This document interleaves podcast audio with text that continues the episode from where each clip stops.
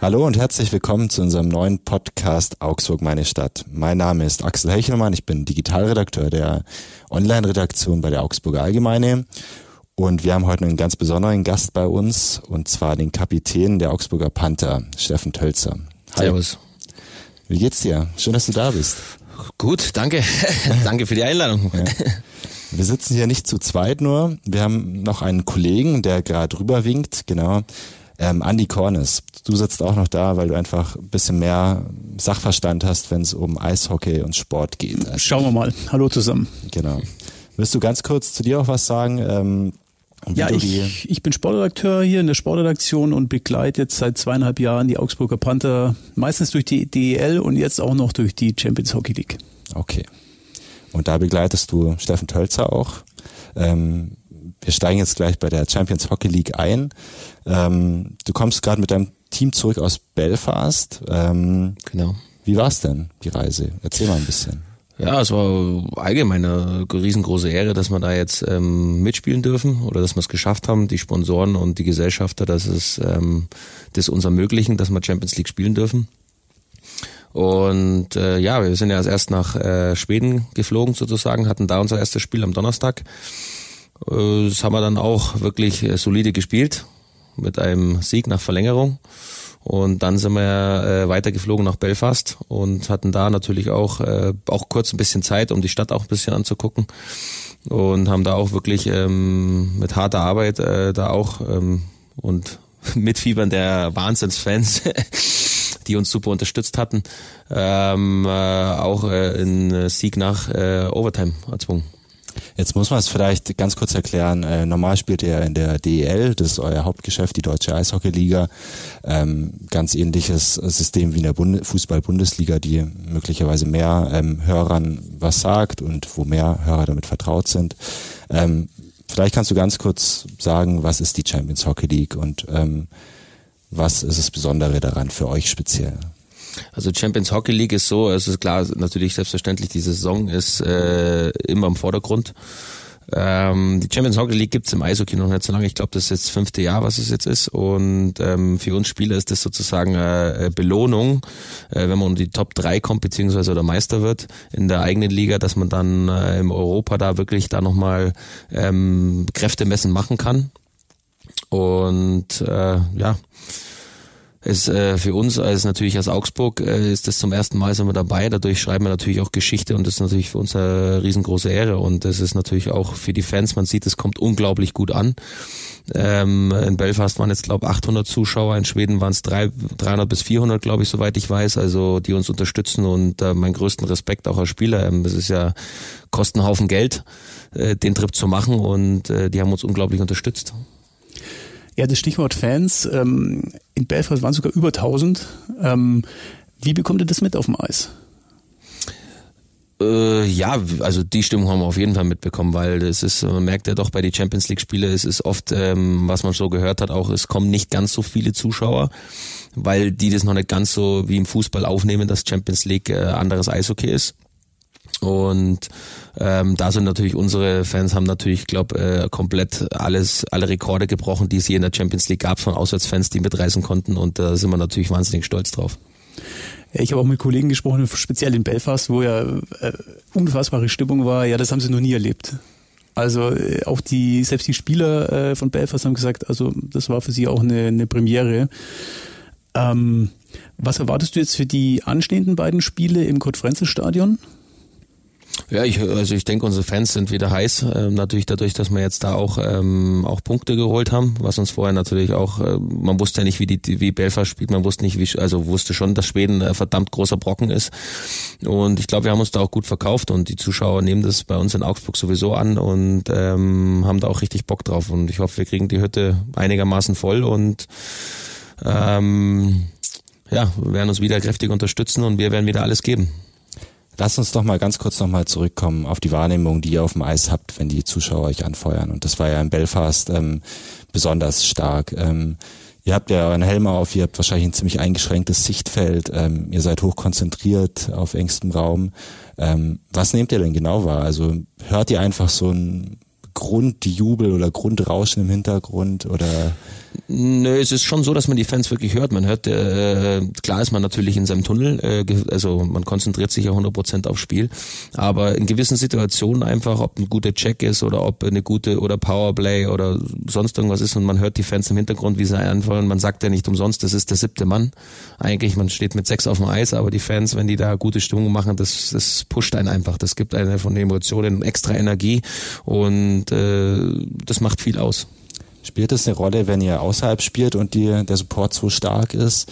Weil im heimischen Kurt-Frenzel-Stadion habt ihr natürlich immer starken Support, aber wenn man dann wirklich, wie es die Fans gemacht haben, ein Charterflugzeug ähm, bucht, nach Belfast reist, euch so stark supportet, ist das noch was Besonderes? Definitiv. Also alleine das ist schon, wo wir das gehört haben, ist das schon unglaublich. Also äh, da reicht, hätten sie uns gar nicht großartig anfeuern müssen. Alleine das ist schon, dass wir da uns äh, hätten uns sowieso 100% einen Arsch aufgerissen, sage ich jetzt mal.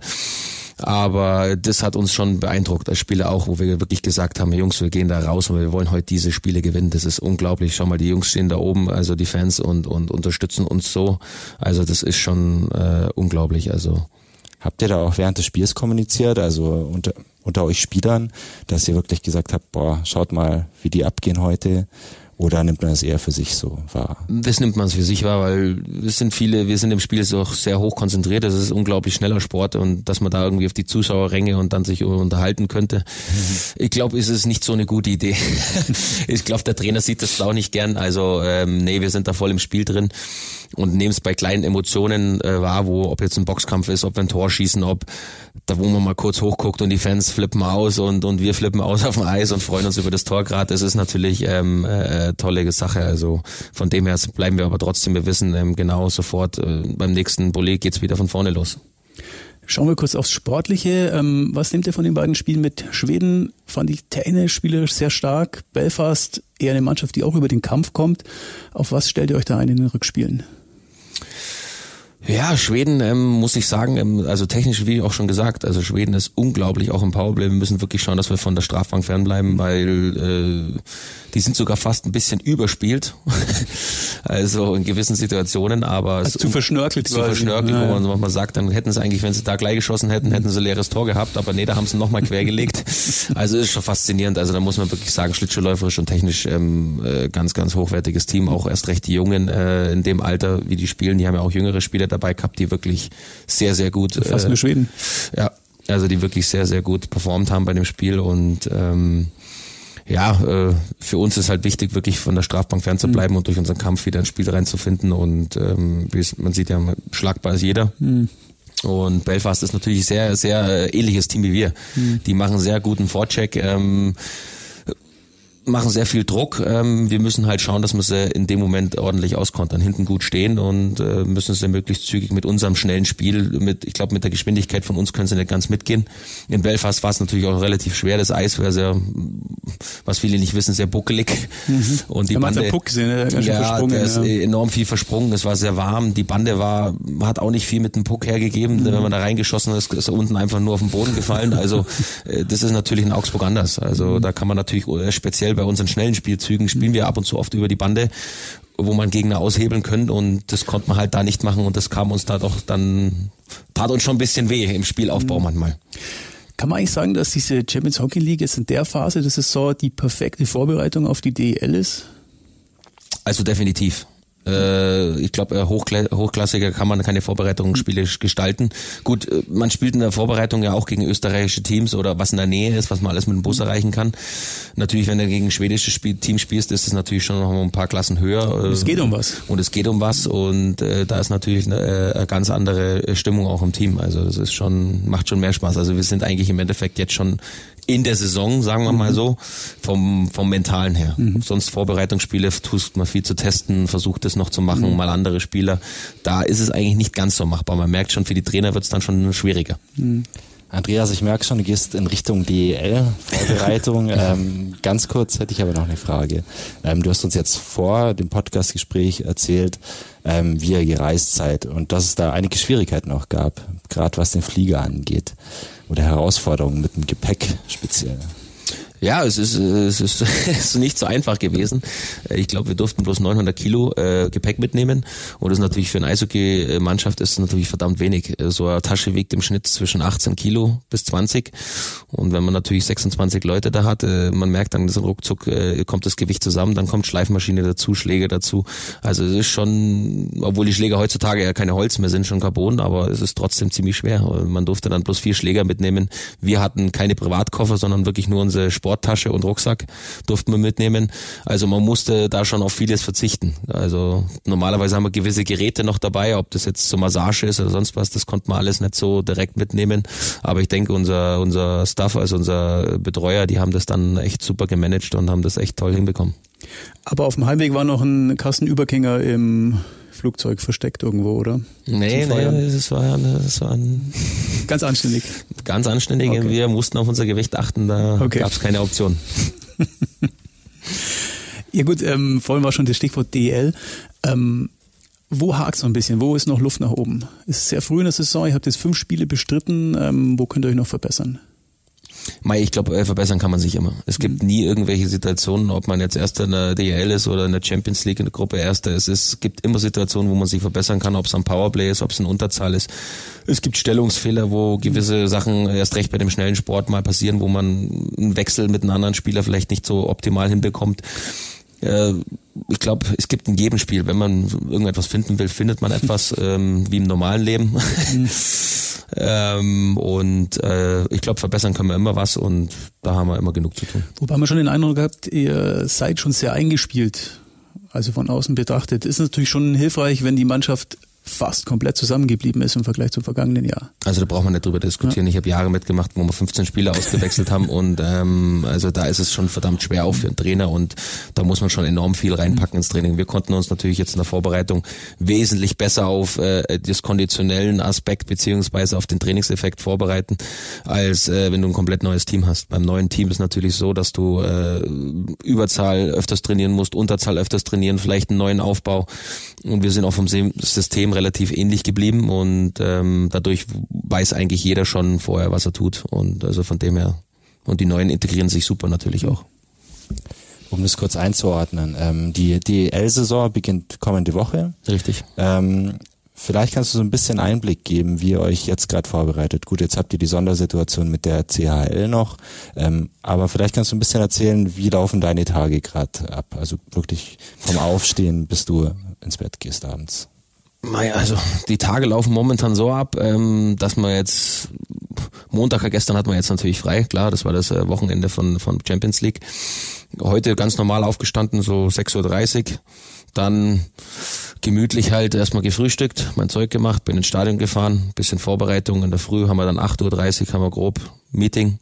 Meistens setzen wir dann kurz zusammen, dann haben wir Warm-up äh, mit dem Fitnesstrainer, ähm, tun uns da warm machen, Hüfte mobilisieren, ein bisschen Chor und alles, was dazugehört. Chor Ausrollen.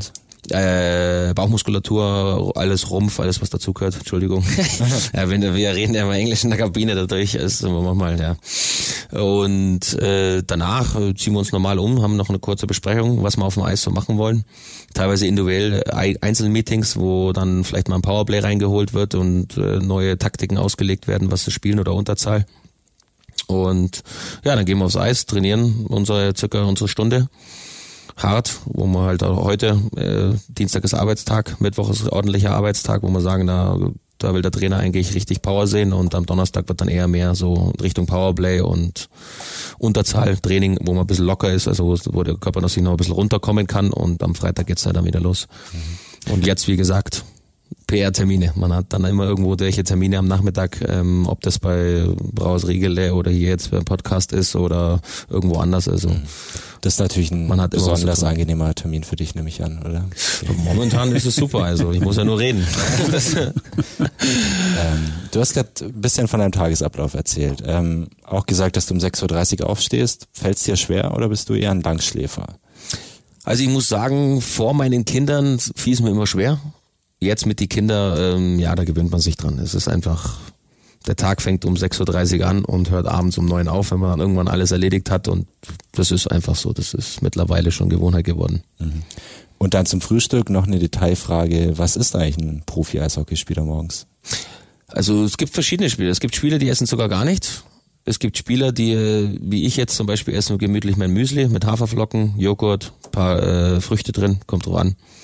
Und so mache ich das eigentlich jeden Tag und damit komme ich relativ gut klar. Mittag ist eigentlich der Haupt, äh, Hauptmahlzeit, wo man sagt, nach dem Training dann eigentlich ordentliche Mahlzeit mittags, abends noch eine Kleinigkeit. Wichtig ist bei uns als Profisportler immer viel trinken. Wir haben ja doch irgendwo, verlieren wir doch einen Haufen Wasser und da sind wir ungefähr im Schnitt bei so auch sechs Litern am Tag, die wir trinken an Wasser einiges, wenn man glaub vergleicht. Ich glaube, der normale Mensch ist bei eineinhalb, glaube ich. Ja. Eineinhalb bis zwei oder so, ja. Ja, genau. Auf jeden Fall wesentlich weniger. Ein Torwart hat, glaube ich, nochmal zwei Liter mehr, oder? Genau, also an Spieltagen sind wir teilweise wirklich bei acht, neun Litern, also wo wir trinken. Ah. Wasser. Ja, selbstverständlich. selbstverständlich. Gut, dass du das nochmal betont hast. Ja, ja, man weiß ja nicht. Ähm, schau mal kurz auf Steffen Tölzer persönlich. Du gehst jetzt in deine 17. Saison. Richtig. Wenn man sich deine Statistiken anschaut, sieht man nur Augsburger Panther. Wie kam es eigentlich, dass es dich nirgendwo anders mal hingezogen hat? Mei, es waren viele Angebote gewesen und es waren auch enge Zeiten dabei, wo ich gesagt habe, wäre beinahe so weit mhm. gewesen, dass ich weggegangen wäre, aber ich muss sagen, ich bin einfach so verbunden mit der Stadt, meine Familie ist hier, ähm, ja, mir gefällt das Stadion, mir fallen die also ich habe mich immer wohl gefühlt. Ich sage immer, Augsburger Panther ist wie eine riesengroße Familie und das hast du, glaube ich, in anderen Vereinen nicht ganz so. Hm. Und da ist es dann doch noch mehr, ähm, wo es dann auch mal schnell in die andere Richtung schlagen kann. Und ja, ich habe mich immer wohl gefühlt und ich bin so ein Mensch, wo du dich wohlfühlst. Das ist halt doch ein wichtiger Faktor, auch wenn man da ein bisschen auf Geld verzichten muss in gewissen, äh, auf, in gewissen Jahren. Aber man sieht einfach, es lohnt sich zum Schluss. Wie man jetzt sieht, 17 Jahre. Also von dem her, ich glaube, in anderen Vereinen hätte es auch anders gehen können. Dass sie sagen, einfach wirst ausgemustert und das war's dann. Also es müsste schon die NHL anrufen, äh, dass es sich noch wegzieht von hier. Ich glaube, dann würden es mir die Fans auch nicht böse nehmen, aber das wird nicht mehr passieren. Ähm, du hast gerade erwähnt, dass der IV wie eine Familie für dich ist. Wie äußert sich das dann bei dir? Also seid ihr besonders freundschaftlich im Kontakt neben dem Sportlichen auch? Ähm, wie geht er miteinander um? Ähm, erzähl mal ein bisschen. Also alleine von die Spieler schon ist es ähm, ähm, wie eine Familie, das sind alles wie die Brüder sozusagen. Man lernt sich kennen und wir verstehen uns meistens alle vom Charakter von Anfang an so gut, dass wir wirklich da wir gehen abends zusammen weg, wir gehen mal essen, wir, keiner ist irgendeinem anderen, es wird offen gesprochen, also rein vom Team her gesehen. Und sonst auch im Büro bei uns, es ist einfach alles familiär. Man geht da rein, man, man trinkt einen Kaffee, man unterhält sich mit jedem, es ist, äh, man kennt jeden. Es ist, äh, wie ich in anderen Teams kenne, das sind teilweise 40 Leute im Büro ob jetzt Düsseldorf oder Mannheim und da wird es dann schon schwierig, dass man dann jeden privat kennt, mal da ein Smalltalk. Also bei uns ist im Büro einfach, man geht rein, das ist einfach wie, ja, jetzt gehe ich mal zu Freunden, mach schnell hoch, hol mal das und das ab oder hab das und das Problem, da wird sofort geholfen. Also es ist echt äh, tolle Geschichte, auch mit den Fans. Ich kenne mittlerweile so gut wie fast jeden Fan, wo man irgendwo schon mal getroffen hat und, und da tauscht man die Geschichten aus und also es ist echt eine tolle Geschichte, auch mit den Sponsoren. Das ist, es macht einfach Spaß. Es macht wirklich Spaß. Also dadurch ist auch jeder PR-Termin eigentlich, den wir haben, ähm, immer was Lustiges. Also mittlerweile, ich kenne ja jeden, also dadurch ist immer, ja, macht einfach Spaß da zu sein. Hast du im Team auch ähm, so deine Best Buddies oder ähm, die Kumpels, mit denen du wirklich ähm, viel Zeit verbringst, auch privat?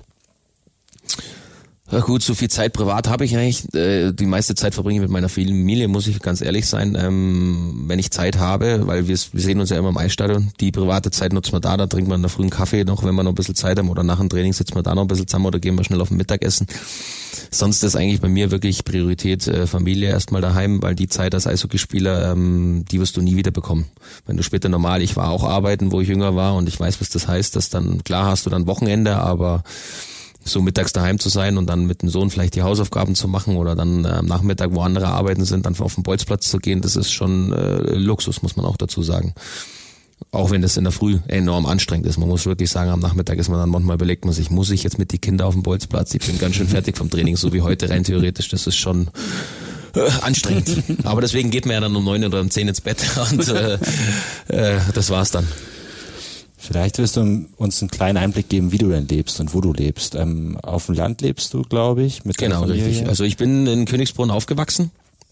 Hab das immer schon genossen. Klar, als Jugendlicher ist es natürlich manchmal schwer, wenn man natürlich noch kein Auto hatte oder irgendetwas, dann in die Stadt immer reinzukommen und das war nicht ganz so einfach mit den öffentlichen Verkehrsmitteln und dann Ausbildung hatte ich in Gersthofen gehabt. Das heißt, ich musste sowieso schon jeden Tag immer um 5 Uhr aufstehen und musste dann mit dem Zug rüberfahren, teilweise äh, Bus, und bin abends irgendwann dann heim, also noch ein Stadion, kurzer Zwischenstopp, trainiert und dann nach Hause um 11 und um 5 wieder aufgestanden. Also es war schon, war schon sportlich. Aber ich, ich genieße es wirklich. Also ich, wo meine Frau, äh, die kommt ja aus Graben und äh, haben da durch mit auch durch Glück auch muss ich dazu sagen, dadurch, dass meine Frau Einheimische war, ein Grundstück bekommen und haben dort gebaut vor drei Jahren. Und äh, ich hätte es mir nicht ganz vor, so vorstellen können, aber ich muss sagen, ich fühle mich äh, also wirklich pudelwohl da draußen. Es ist richtig familiär, es ist entspannt, jeder kennt jeden, ähm, jeder hilft sich untereinander, also es ist, äh, macht richtig Spaß da draußen. Wäre dir eine Großstadt wie Augsburg zu viel, jetzt mit Familie? also ich muss, ich glaube, für die Kinder ist es toll, da aufzuwachsen. Äh, ich, später wird die Zeit kommen, wo die Kinder sagen, definitiv ab einem gewissen Alter, Papa, äh, Abfahrt, wir sind in der Stadt, beziehungsweise muss ich dann immer fahren. Wird so kommen, das ist der Nachteil dann, aber wie gesagt, das ist Mei, da findet man auch eine Lösung. Aber ich glaube, für Kleinkinder da draußen aufzuwachsen, man kann sie, wir spielen auf der Straße Inline-Hockey, wir machen das, wir gehen auf den Bolzplatz, das ist alles um die Ecke, die Schule, Kindergarten, die können selber hinlaufen. Es ist eine tolle, eine ganz, ganz tolle Geschichte. Also ich glaube in der Stadt, ich weiß, ich habe auch lange in der Stadt gewohnt, auch mit meinem kleinen, also großen jetzt noch, wo er damals noch klein war und du bist halt nur die Spielplätze abgegangen, aber es ist halt nie so, war schwierig. Es war nicht ganz einfach. Und jetzt, da sind die aus der Schule, kommen raus, ich gehe schnell darüber zum Kumpel und wir gehen, treffen uns auf der Straße. Also so wie ich es halt auch in Königsbrunn gekannt habe. Ja. Ist schon toll. Jetzt ist Graben ja ein relativ kleiner Ort ähm, und du bist relativ bekannt, kann man sagen. Ähm, spürst du irgendwie von den Nachbarn ähm, und Einheimischen, dass die dich besonders behandeln in irgendeiner Art, in irgendeiner Art und Weise, weil du eben bekannt bist? Also anfangs war es nicht einfach. Viele ist natürlich haben gewisse Vorurteile. Ist er jetzt arrogant? Wie ist er? Ah, der hat ja das und das und das. War natürlich nicht so toll, aber ich bin Mensch, ich bin sehr aufgeschlossen. Ich gehe da direkt Probleme an, habe mit denen gesprochen dann haben sie dann gemerkt, dass ich eigentlich ganz normal bin. Äh, ich esse, ich gehe auf Toilette, ich mache nichts anders als alle anderen Menschen. Und ähm, ja, dann trifft man sich auf ein Bier und dann merken sie alle spätestens dann, dass ich eigentlich kommunikativ, kommunikativer Mensch bin eigentlich und habe da eigentlich immer Spaß und dann ganz normal bin. Also das hat dann ganz Graben relativ schnell festgestellt und seitdem sind wir eigentlich alle wie eine große Community und haben da echt Spaß. Kommst du aus Festle und da jeder kennt jeden, also ist echt total lustig. Also ich mag das wirklich gern. Wie oft verschlägt sich dann noch äh, nach Augsburg zum Kaffee trinken oder so? Also jetzt momentan selten, weil es halt mit die Kinder klar, man hat immer was zu tun und man nutzt die Zeit, die man hat, dann doch irgendwo, aber ich würde gerne öfters mal in die Stadt noch gehen, aber momentan sind die Kinder noch so, dass sie noch sehr viel rumwuseln und die haben da noch keine so richtige Lust, mhm. dass sie das da machen. Und ähm, klar nutzen wir die Zeit natürlich logisch, wenn, wenn wir natürlich Zeit haben und die Schwiegereltern oder meine Eltern sie nehmen und sagen mal, Nachmittag haben wir frei, dann das Erste, was wir machen, natürlich klar, wir gehen in die Stadt, gehen Kaffee trinken, entspannen uns, gehen ein bisschen ins Kino oder genießen, essen gehen, Christkindlesmarkt, klar, solche Sachen. Also da zieht es uns dann schon in die Stadt, also da brauchen wir nicht drüber diskutieren, weil wir haben ja so eine wunderschöne Stadt, da brauchen wir nicht. Mhm wie ist es da dann? Wirst du dann auch angesprochen ab und zu oder? Ab und zu, aber nicht auf einem unangenehmen Weg. Also es ist immer sehr sympathisch, hey, war cooles Wochenende mhm. oder was ist gerade los, ist der Wurm drin. Also es ist selten, dass da irgendwie äh, dumme Kommentare gibt. Also es ist klar gibt es Phasen, wo es mal, wenn es mal nicht so läuft, dann ist es natürlich nicht so einfach in der Stadt. Das muss ich auch sagen, ist eine schöne Sache, wenn man da rauszieht nach Graben. Ähm, das ist so, man verlässt das Eisstern und man verlässt die Stadt. Man mhm. kann ein bisschen mehr abschalten bisschen als in der Stadt. Man hat mhm. wirklich in der Stadt, wo ich da gelebt habe beim Einkaufen, egal was du getan hast und du hast jetzt gerade nicht die tolle Phase gehabt, sind schon viele beim Einkaufen auf dich zu. Was ist denn da los? Wo ist da, kann ja nicht sein, ihr wollt's ja gar nicht. Und also da muss man, musste man sich schon sehr viel anhören. Und jetzt außerhalb, da habe ich eher meine Ruhe. man merkt schon, das ist, ja. Siehst du da irgendwo eine Grenze, wo du sagst, okay, das war jetzt noch okay, dass der oder die mich angesprochen hat, äh, auf ein schlecht gelaufenes Spiel beispielsweise ähm, zu dem, wo es dir dann wirklich zu viel wird und du sagst, okay, das fand ich, empfand ich jetzt irgendwie als übergriffig, diesen Kontakt mit einem Fan oder mit einem Bürger? Eigentlich selten. Äh, ich bin da wirklich offen und, und jeder darf seine Meinung sagen. Ich finde das auch in Ordnung. Es kommt immer bloß auf den Weg drauf an, wie.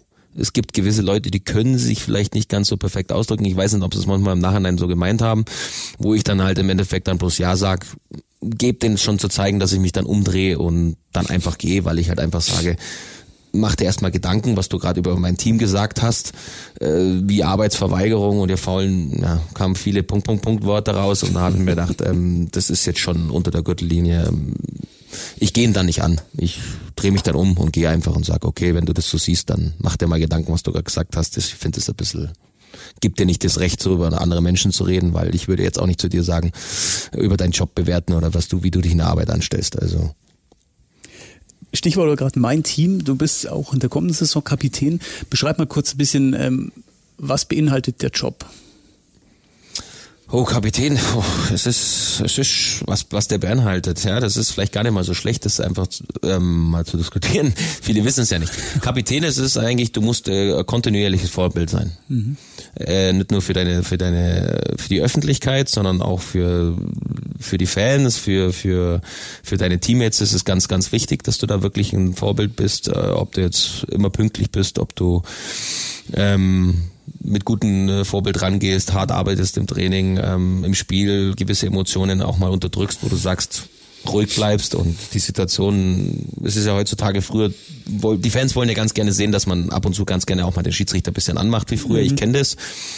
Es ist halt heutzutage so, dass du es nicht mehr machen darfst. Die Regelung ist so, es darf eh nur der Kapitän auch die Assistenten, und die Assistenten. Sie wollen erst den Kapitän sein eigentlich als mhm. erstes, aber der Assistent darf auch, es gibt natürlich auch Situationen, ich komme gerade vom Wechsel runter, mhm. äh, bin gerade auf der Bank, schnauf durch, in dem Moment passiert irgendeine ja. Aktion, der Assistent sieht's aber gerade mhm. und dann geht der natürlich mhm. zum Schiedsrichter, weil er es gesehen hat. Wenn ich jetzt zum Schiedsrichter gehe und rede von irgendetwas, weil ich gerade aber rausgestolpert bin und oder vielleicht wechselt der Betreuer mir gerade die Kufe, dann finde ich es gut, deswegen hat man die Assistenten, die dann auch zum Schiedsrichter gehen können und dann auch mal kurz äh, ein Statement dazu abgeben, hey, es sind hier zwei Teams draußen und aber die müssen halt trotzdem, es ist, wir haben sehr viele Vorschriften. Ähm, wir dürfen mit die Hände nicht Bewegungen machen. Mhm. ja, wenn man sich reden. Fußball anschaut, da geht es ein bisschen anders zur Sache, wenn der Schiedsrichter involviert ist. Ja, das ist, aber es gibt halt dann, ja, wir müssen uns leider Gottes dran halten, sonst gibt's halt, dann kann das auch bis zu Strafen führen. Also man muss das Aber wie ist sonst der, wie ist so generell der Umgang mit den, mit den Schiedsrichtern? Sonst gut. Also ich bin sehr ruhig, was das betrifft. Ich rede sehr sachlich. Mai, äh, wenn er seine Meinung hat und, und, und ich merke, dass ich da nicht großartig weiterkomme, brauche ich nicht mehr hinfahren. Sagen auch dann viele, ähm, warum fährst du nicht nochmal hin? Sage ich, ganz ehrlich, der konnte mir zweimal keine richtige Antwort geben. Dann brauche ich nicht weiterreden, dann macht er sein Spiel. Er soll halt einfach unser Spiel laufen lassen, uns beiden Teams eine Chance geben, dass wir gewinnen. Dann ist alles okay. Empfindest du es auch als äh, Ehre, Kapitän der Panther zu sein? Definitiv. Also es ist, ich glaube, es ist bei jedem Spieler so. Das ist einfach, das ist kein Amt, was man einfach so bekommt und äh, das ist eine Riesenehre für mich auch, dass ich jetzt so lange schon Kapitän, Kapitän sein darf. Auch Assistent davor war ich auch sechs Jahre und ähm, ja, es ist äh, hohe Verantwortung. Ob man auch zum Trainer reingeht, man muss hintenrum viel abklären, man muss äh, ja, es sind einfach verdammt viele Aufgaben, die man dann wirklich, ob das jetzt äh, Pressetermine mehr wahrnimmt, mhm. man muss da und dahin, also es ist mit wesentlich mehr Zeitaufwand verbunden und auch intern im Spiel, man kann nicht nur sich auf sein Spiel fokussieren, sondern man muss auch wirklich dieses Team währenddessen auch noch führen. Wie siehst du denn deine Rolle als Kapitän? Hat sich die ein bisschen verändert im Laufe der Zeit? Du bist ja jetzt schon die 17. Saison jetzt dann beim IV, wenn ich das richtig nachgezählt habe. Ähm, warst du früher weniger ruhig, als du es heute mal möglicherweise bist? Vielleicht ein bisschen hitzköpfiger? Definitiv. Aber ich habe mittlerweile gelernt, dass das eigentlich im Endeffekt äh, viele Sachen sind, wo man dann nochmal tief durchatmen muss und macht sich dann Gedanken und sagt, wenn ich das jetzt so und so löse oder versuche zu lösen, dass ich dann merke, in gewissen Situationen, wo man aus Erfahrung sagt, okay, äh, das bringt nichts, das geht eigentlich eher ins Negative. Also versuche zu dem Schiedsrichter hinzufahren, versuche normal mit ihm zu reden und versuche ihm irgendwie nochmal verbal, also wörtlich irgendwie gewisse Richtungen anzugeben, zu sagen, hey, das war jetzt eigentlich schon ein bisschen. Und die Schiedsrichter sind ja auch teilweise wirklich so, die kommen dann auch teilweise manchmal her zu mir, was, wo wir uns dadurch durch die Zeit, man merkt, der Respekt ist dadurch besser geworden, ähm, dass die wirklich sagen, okay, war mein Fehler, intern, habe ich, hab ich verbockt. Und das ist, muss ich sagen, das rechne ich mit dem Schiedsrichter sehr, sehr hoch an. Mhm. Kommen dir solche Erkenntnisse selbst oder steht dann auch ein Team bei den Panthern dahinter, die wirklich ähm, auch euch darauf ansprechen, wenn ihr möglicherweise unsouverän auf Situationen reagiert habt? Nein, es wird schon drüber gesprochen. Also wenn ich mich zu viel zurückhalte, da gibt es schon Situationen, wo dann auch der Trainer sagt, ich möchte, dass du jetzt heute bei dem Spiel ein bisschen mehr beim Schiedsrichter bist und noch mehr Gas gibst, erst recht wie speziell ins Playoffs oder sowas und ich merke, der andere Captain steht die ganze Zeit dran, dann merke ich aber auch schon alleine, dass ich dann versuche, auch mehr dorthin zu gehen. Also, dass da nicht da irgendwie, dass der Schiedsrichter, weil ja, es gibt viele, die versuchen dann den Schiedsrichter zu manipulieren. Klar, versucht man natürlich auch. Man versucht natürlich alles irgendwie auf seine Seite rüberzuziehen und das ist natürlich nicht so, da muss man schon aufpassen. Das ist schon auch ein bisschen Kopfspiel. Kommen wir nochmal zum Sportlichen. Ähm, wir haben vorhin schon mal kurz darüber gesprochen. Der Kader hat sich kaum verändert. Die wichtigste Personalie ist äh, Mitch Callahan äh, als Neuzugang und der Abgang von Matt White. Ähm, wie groß ist es der Vorteil, dass ihr, wir haben schon kurz darüber gesprochen, dass ihr schon eingespielt seid, oder ist es äh, vielleicht auch ein Nachteil, dass man sich zu sehr darauf verlässt, dass man so eingespielt ist? Ähm, ihr habt die weitere wichtige Personalie neuer Trainer. Inwiefern ist er da darauf eingegangen? Hat er das, das System irgendwie grundsätzlich verändert? Ich glaube eher nicht. Also kommen wir mal zur ersten Frage. Also ich sage jetzt so, ein eingespieltes Team ist immer gefährlich, mhm. dass im Endeffekt sich das ausruht mhm. auf gewissen Leistungen. Aber das Gute ist an der Geschichte, dieses Team, was jetzt da sind, da hatten wir, glaube ich, gegen Nürnberg sind wir damals in die Playoffs rausgeflogen.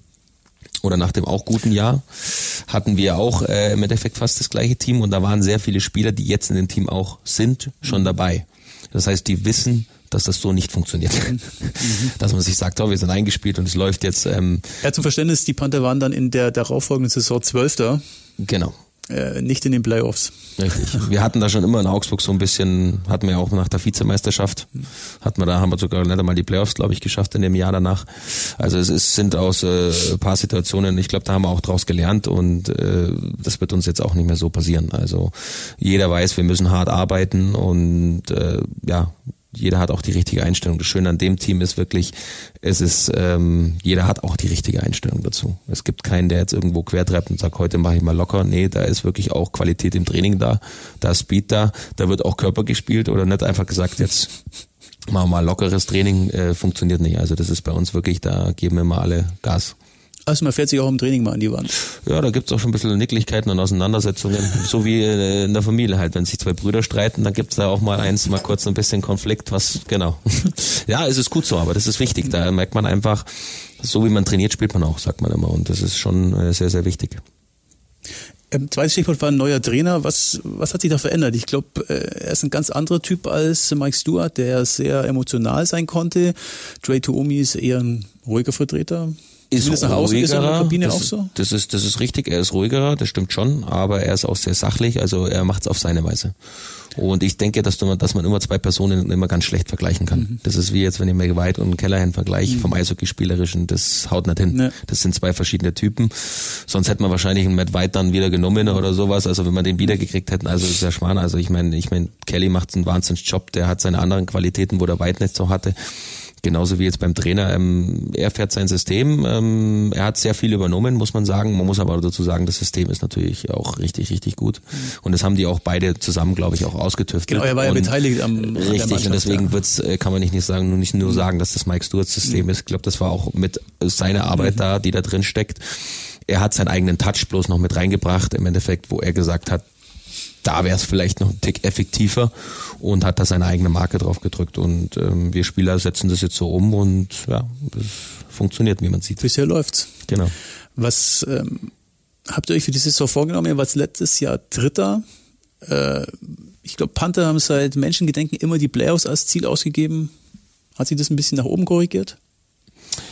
Ich glaube, unser Ziel ist, äh, wir bleiben auch bodenständig. Warum sollen wir, wir haben das über die Jahre so gemacht und für uns ist es wirklich wichtig, ähm, dass wir die Top Ten erreichen. Das ist unser erstes Ziel.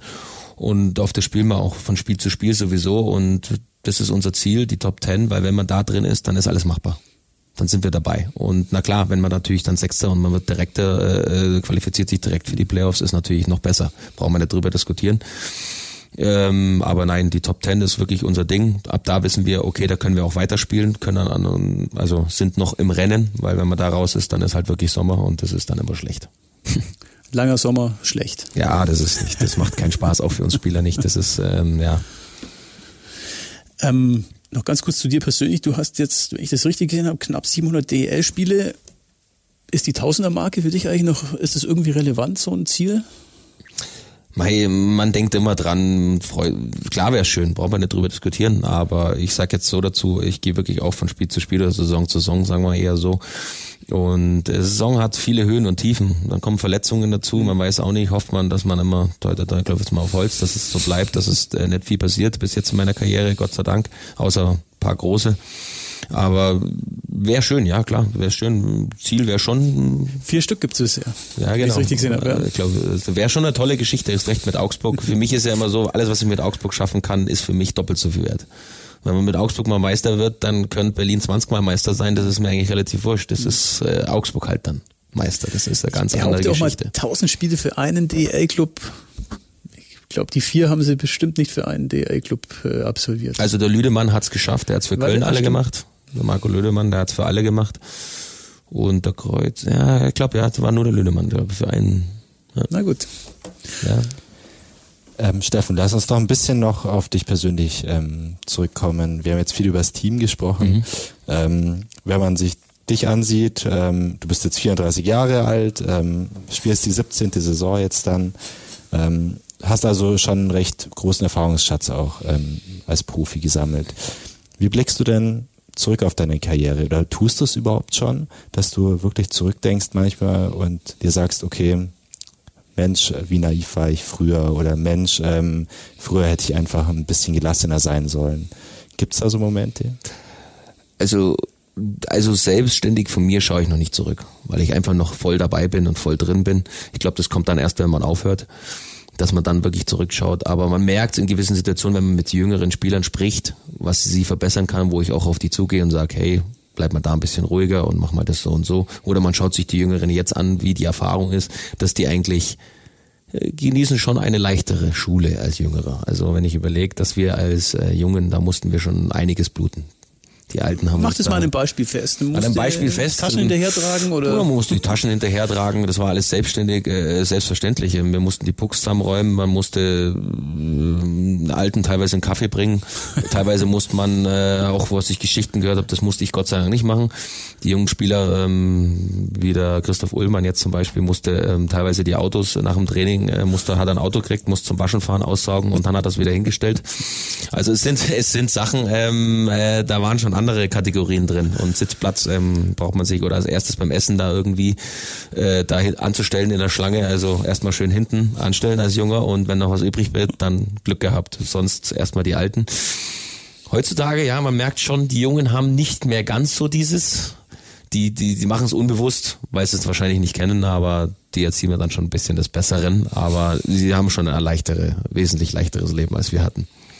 Du bist ein bisschen Anhänger der alten Schule. So klingt's ein bisschen, oder? Nein, nicht unbedingt. Ähm, ich finde gewisse Situationen, muss ich sagen, ähm, fand ich jetzt ein bisschen übertrieben, hat mir ein bisschen geholfen. Okay, ja, äh, man wird dadurch, ich war ja schon gut erzogen und habe dann einfach nur gefragt, ja, soll ich oder habe das schon selbstständig gemacht, weil das, man sieht ja die Arbeit oder den Betreuern helfen. Das war einfach so. Heutzutage muss man halt ein bisschen anstupsen manchmal die Jungs und sagen, hey, schau mal, da liegt noch was rum. Du bist nicht der Erste, der nach der Auswärtsfahrt nach Hause geht.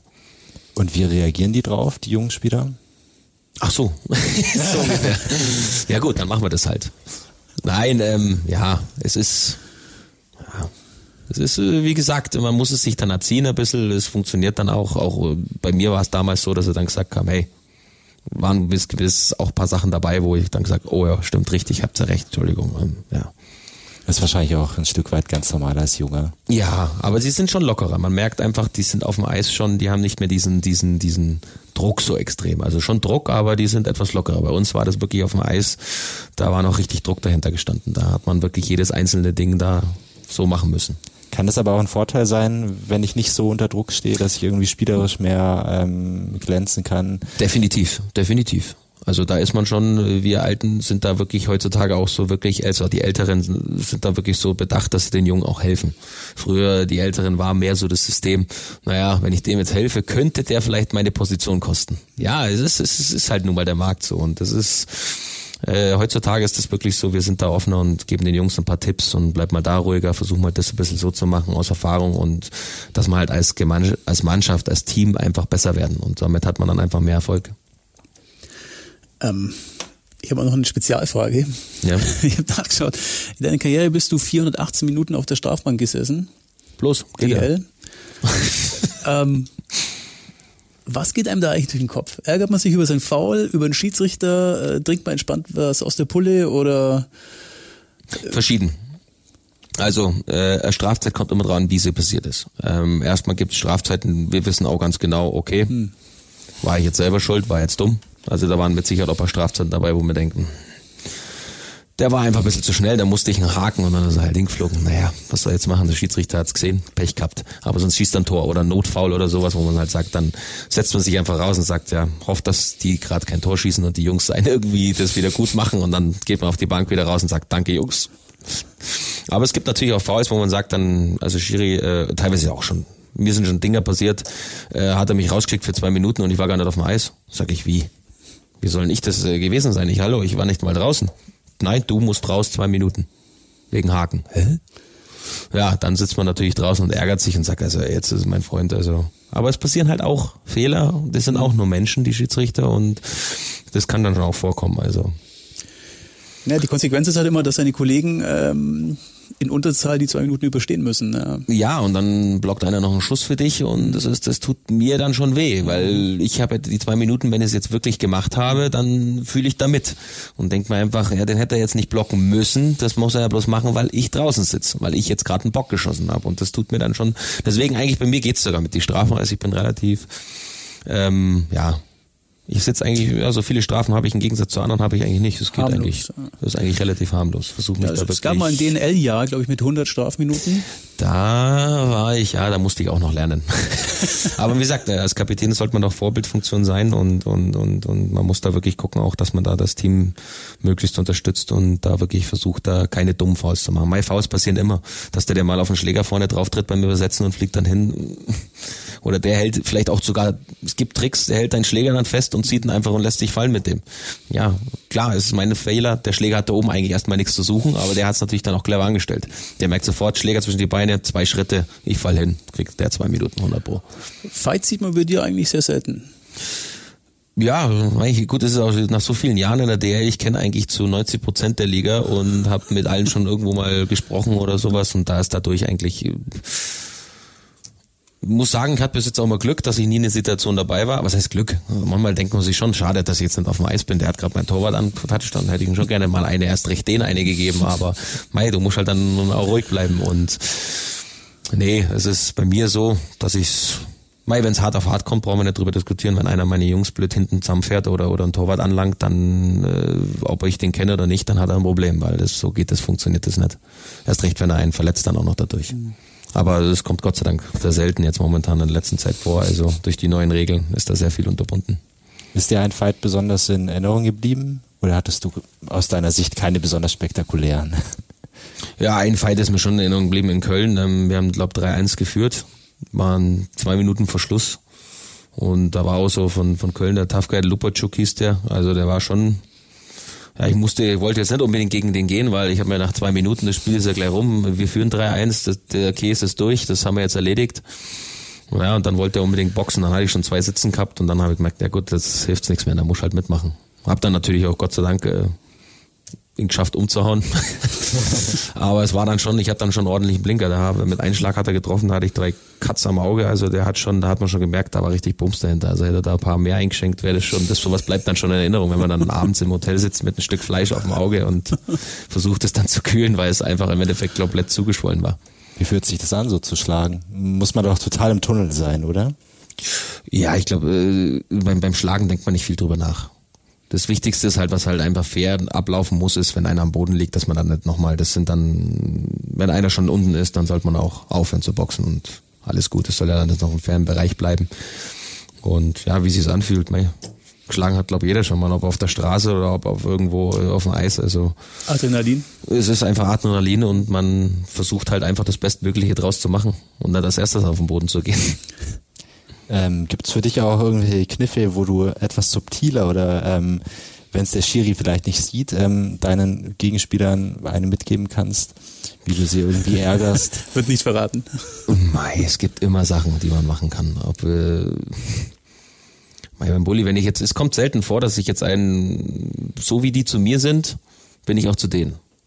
Und wenn, wenn ich merke, dass der ein relativer Stinkstiefel zu meinen Jungs auch ist, dann tue ich natürlich am Bulli dann schon mal ab und zu oder, oder in der Ecke da mal einen kleinen Crosscheck hinten rein oder hauen oben auf die Schnür, oben auf die Sohlen drauf. Also das merkt er dann schon, dass ich dann sage halt, hey, mein Freund, komm mal ein bisschen runter und sonst das sieht der Schiedsrichter dann oft nicht wahrscheinlich, oder? Ja, es gibt versteckte Tricks. Also okay. gibt schon ein paar Sachen, aber das werde ich jetzt auch nicht alles verraten, weil das ist ja Die kennen auch die anderen. Wir kennen, ja kennen, kennen ja auch die anderen, aber das ist äh, mittlerweile relativ gut ausgestorben. Früher war das öfters äh, beim Oldschool-Hockey, da hat man wirklich gemerkt, da gab es noch viel, viel mehr Tricks. Also da war Standard, dass man eigentlich die ständig auf die Finger gekriegt hat oder sonst irgendwas. Mhm. Okay, es wird ja extrem äh, unterbunden. Äh, genau, Stockschläge. Richtig, richtig. auch gut so ist, ja. sehr, sehr gut so ist, weil sonst, man sieht ja, wenn die älteren Spiele, die Finger sind meistens alle dann hier verbogen und alle Kapsel kaputt und ja. Jetzt äh, scheinst du noch ganz fit zu sein, auch für die kommende Saison. ähm, lass uns doch mal ein bisschen in die Zukunft schauen. Ähm, dein Vertrag läuft kommendes Jahr aus. Ähm, wie geht's denn dann weiter? Ja, wir werden sehen. Für mich zählt jetzt momentan einfach erstmal, ich will jetzt gar nicht so direkt in die Zukunft schauen. Für mich ist es wichtig, ähm, erstmal die Saison gut zu, also das Team zu unterstützen und das äh, so gut wie es geht. Und dann schauen wir mal, wie es weiterläuft. Ich denke, dass die Verhandlungen eventuell werden sie dann in der Saison schon irgendwann kommen oder nach der Saison. Aber für mich ist erste Priorität jetzt wirklich von Spiel zu Spiel äh, das Team äh, zu 100 Prozent zu unterstützen und äh, dazu versuchen, dass wir möglichst viel Erfolg mit dem Verein haben. Und danach, ähm, ja, wenn man Erfolg hat, kriegt man meistens auch einen guten Vertrag. Mhm. Gibt es eine Tendenz? Ähm, würdest du weitermachen, wenn alles passt? Ja, das also bis jetzt, so wie ich mich jetzt fühle, ich fühle mich ja also noch nicht, also irgendwie, man spricht ja immer, sagt immer, so lange schon da und alt. Ist kein einfaches Ding im Kopf umzugehen, aber ich habe es mittlerweile abgestellt. Also man ist so alt, wie man sich fühlt und und und ich fühle mich topfit und und habe da auch kein, noch keinen Danken verschwendet, dass ich jetzt irgendwie aufhören wollen würde. Hast du trotzdem ähm, einen Plan für die fernere Zukunft da möglicherweise, was du nach dem Eishockey machen könntest?